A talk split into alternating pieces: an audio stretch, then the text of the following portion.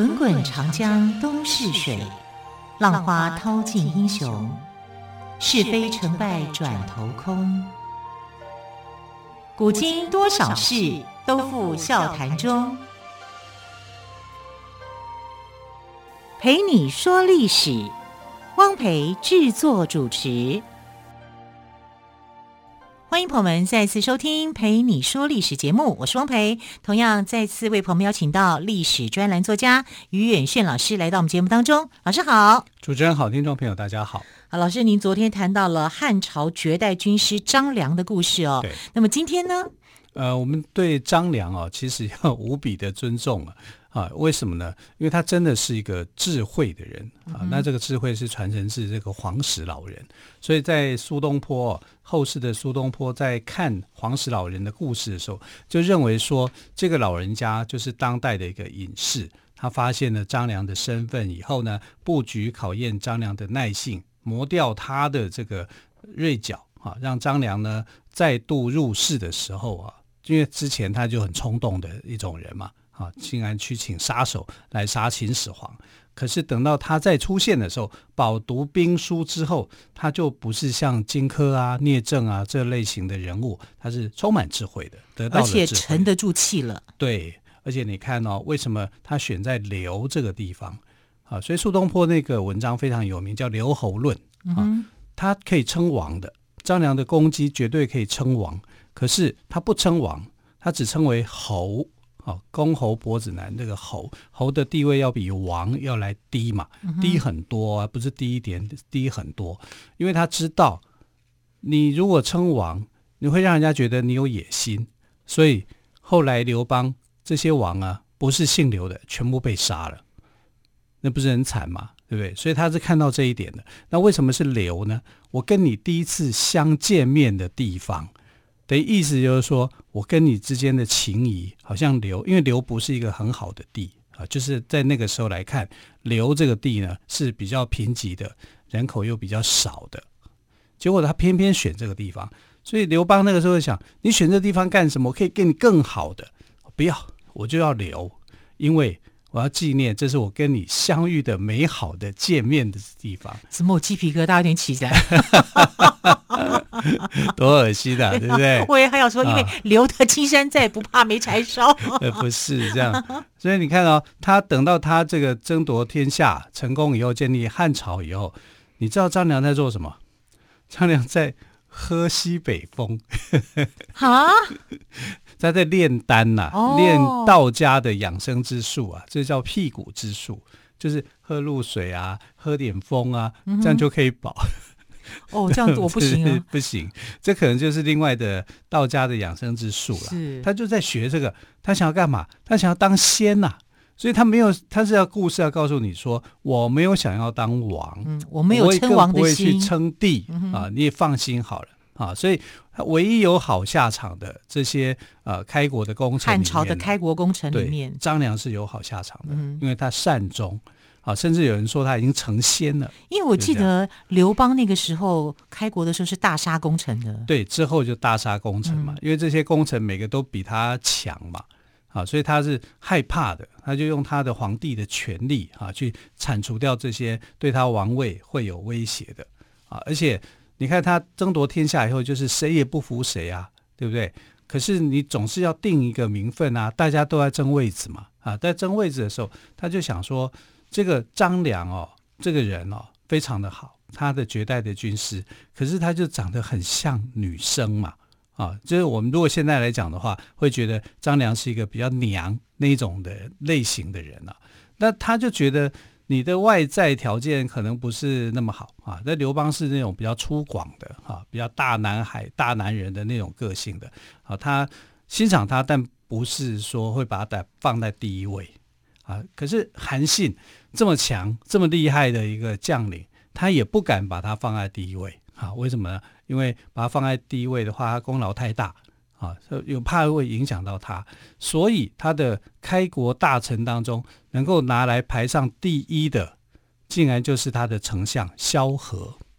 那萧何这个人呢，又很特别。为什么呢？因为刘邦在当泗水亭亭长的时候呢，他只是一个亭长啊，亭长就类似我们现在派出所的主管这样的一个身份。那萧何那个时候是县府衙门里面的主簿啊，主簿就是现在的讲就是主任秘书啦，啊，主秘那样的职位，比县官再低一点。你看哦，那这样的来讲，他就是他的顶头上司了。所以萧何是刘邦的顶顶，头上司，所以我的我的属下后来竟然当了皇皇帝。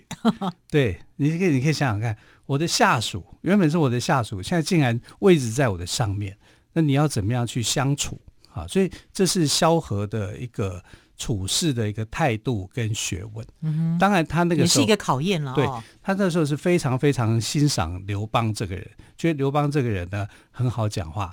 很随和，哈，就是大拉拉个性的人，你跟他讲话会觉得这个人很有魅力，哈。他虽然不学无术，可是他很有魅力，很有领导的风格，啊，就是大家都会去听他的，啊。所以那个时候刘邦为什么会造反呢？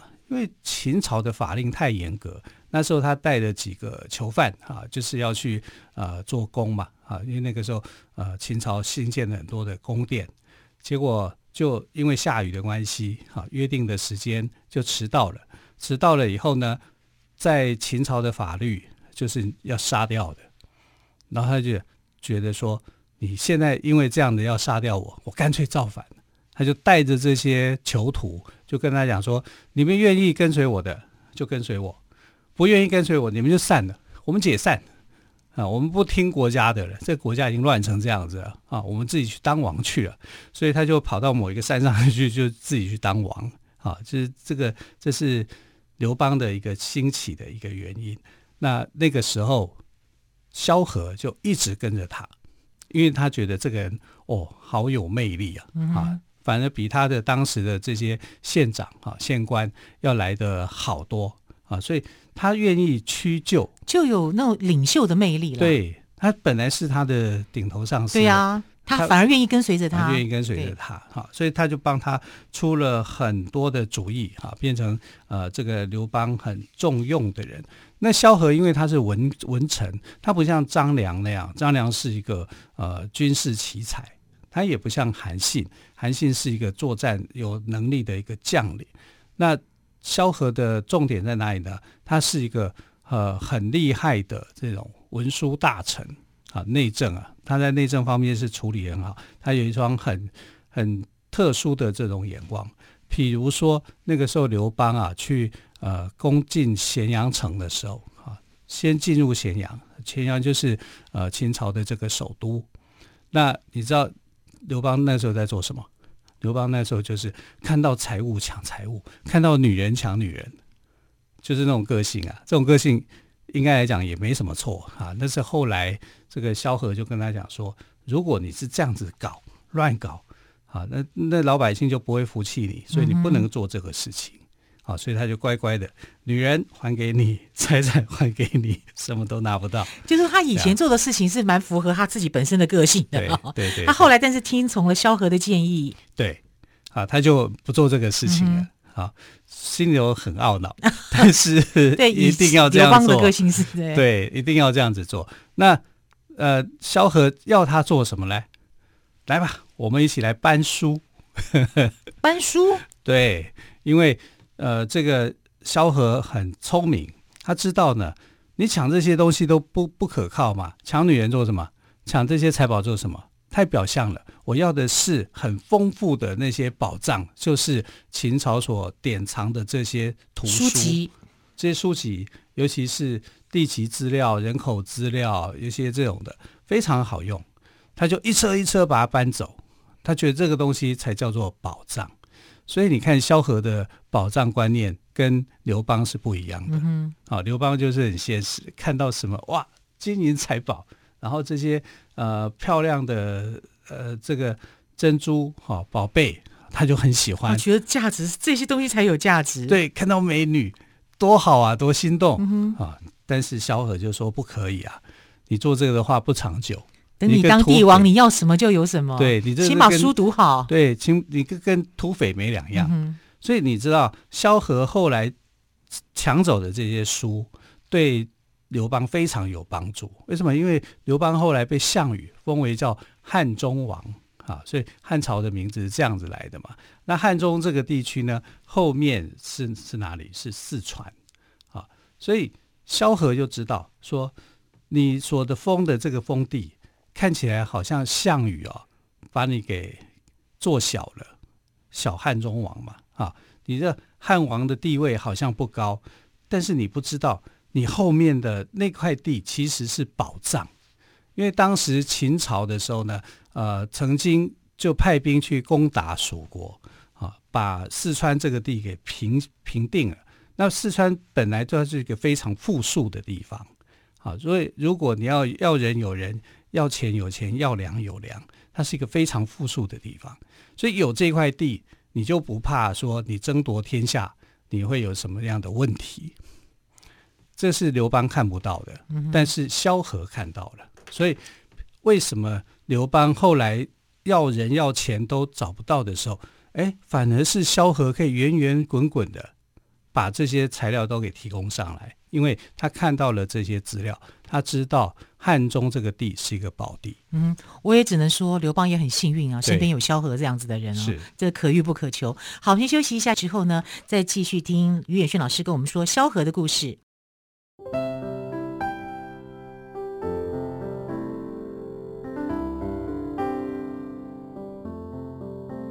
听见台北的声音。拥有颗热情的心，有爱与梦想的电台，台北广播 FM 九三点一。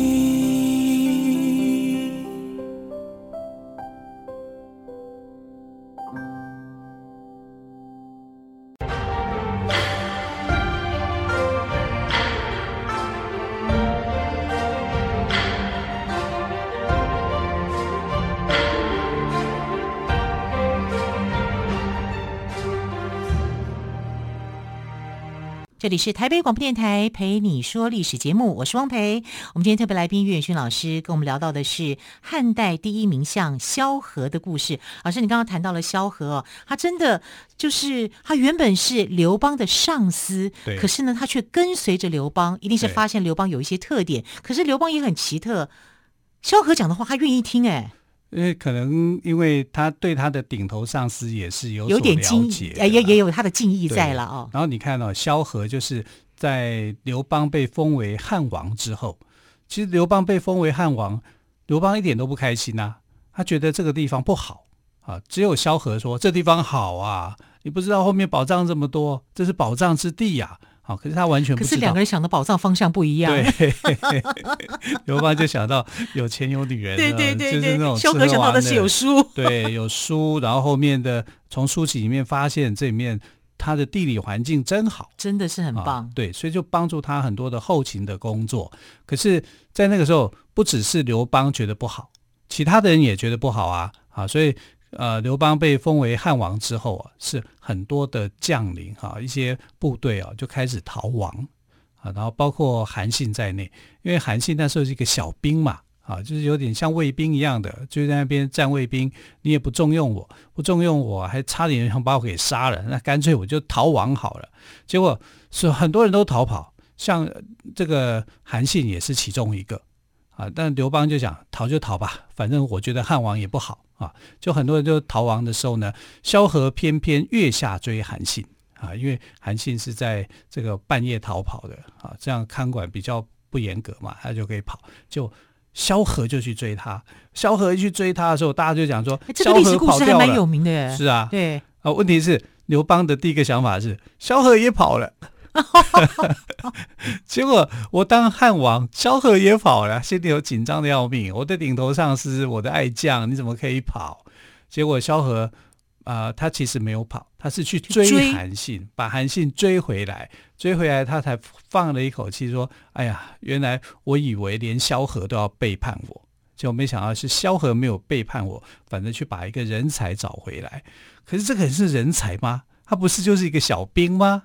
啊，就是萧何跟他说：“你不要把他当成小兵，你要把他登坛拜将，让他变成大将军，他绝对对你有帮助。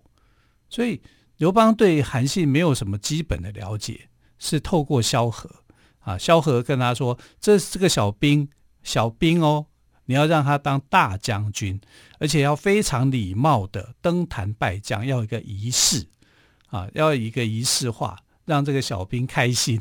呵呵”就他就做了。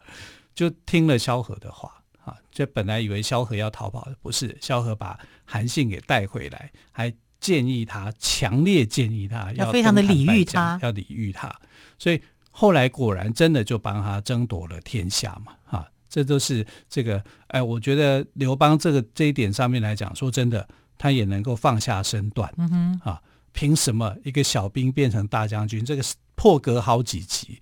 而且我还要用那种很卑微的方法去拜托他。呃，对，登坛拜将是一个，就是说你在下方，然后他在上方，然后你这样的用这种非常诚恳的方式去对待。可是之前韩信不过就是一个小兵，他竟然可以这样子，小兵变成大将军，这是韩信的一个传奇哈。那这个如果萧何没有这个任人之名、世人之名的话，他绝对看不上刘邦，也绝对看不上韩信啊！但是他两个人他都看得很准啊。但刘呃萧何虽然觉得看事情很准，但他看自己的时候会有盲点啊。就是在呃这个刘邦称为汉王的第三年，因为那时候还在跟项羽啊在争霸，双方就打得不可开交嘛。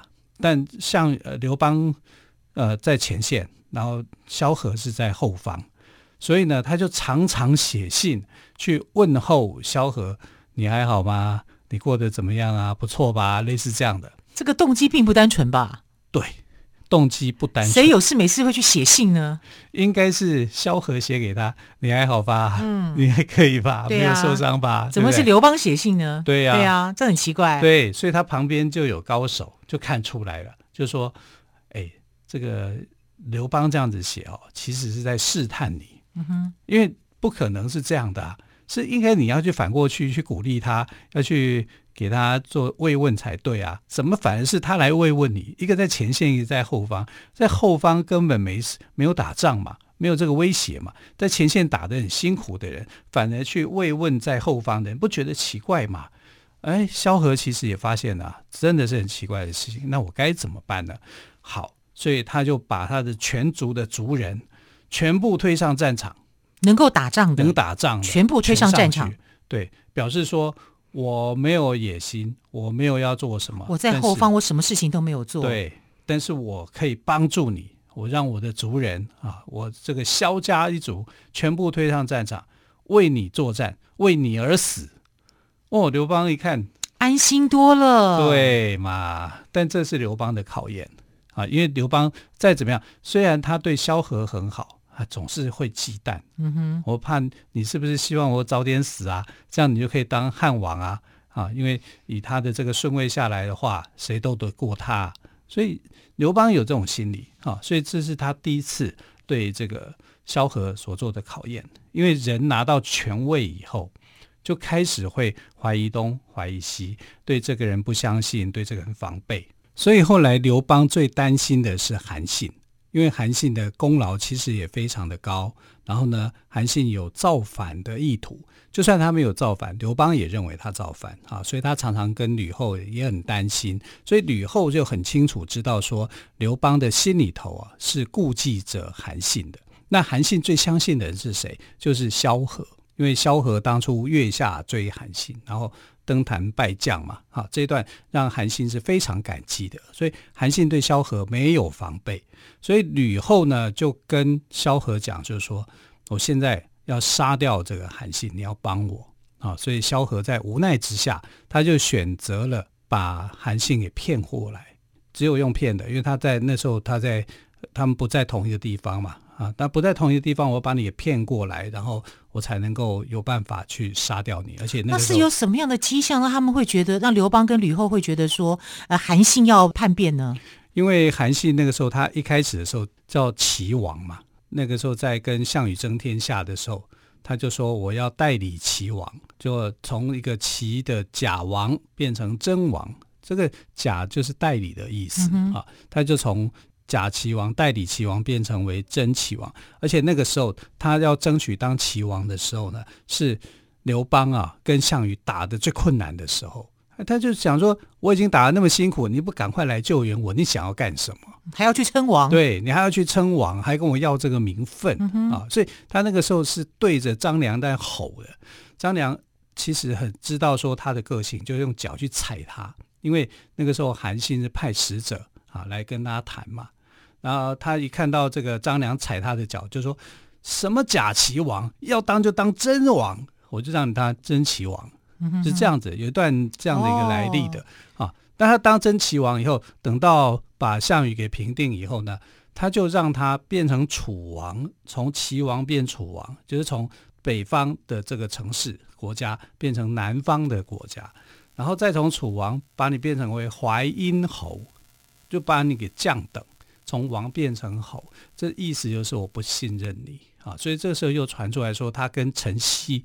两个人呢要联合要叛变，到底有没有要叛变？可能是一个假的、嗯、啊。但是呢，对刘邦来说，我就是要找一个借口跟理由来杀掉韩信。那要杀掉韩信困难，只有用有萧请萧何来帮忙，请萧何来帮忙，因为韩信相信萧何。那韩信也因为相信萧何的关系，就中计了，被吕后给抓住，就杀掉了啊。是这样子的。啊，所以呃，萧何在这部分来讲呢，但是他杀掉了韩信以后，马上就封为宰相嘛，哈，又变成这个相国，变成相国以后，他的食邑增加五千户，呃，还多了五百名士兵去保护他。你可以想想看，为什么我当行政院长当宰相，然后有多个五百名士兵要来保护我？我是发生什么事情吗？谁要来杀我吗？所以这五百名士兵呢，旁边有一个幕僚就跟他讲说：“你不要以为这五百名士兵是来保护你，他是来监视你的，是甚至来杀掉你的，怕你成为第二个韩信，对对不对？啊，所以这个时候呢，他就萧何就很聪明，他就把这个所有的封赏什么东西退回去，我不要，我不敢要五千亿的食户哦，我不要。”因为你有五千户的话，它的税收可以增加很多啊，所以他就不敢要。那到了汉高祖十三年的时候，有一个叫英布的王也造反，刘邦就亲自出征，他就放不下心，就问萧何：“你在做什么？”那萧何那时候在安抚人心嘛，所以有人就建议萧何说：“你这时候安抚人心，会被人家认为说，呃，这个会刘邦会认为你在收买人心。你收买人心，你想要干嘛？你是不是想要当皇帝啊？”所以后来。萧何干脆就怎么样？他就贪污很多钱，来表示说我没有在收买人心。哎，这个做法呢，刘邦就觉得，哎呀，贪污的好啊，我就需要你这样的，因为你已经证明给我看你是忠心耿耿的。好奇怪哈、哦。对，就这符合刘邦的个性，草莽个性了哦。好，所以说刘邦三世萧何，我们可以说是伴君如伴虎，没错，这是很不容易的一件事情。好，非常谢谢岳轩老师今天跟我们说汉代第一名相萧何的故事，老师谢谢喽，亲爱的朋友，明天再会，拜拜。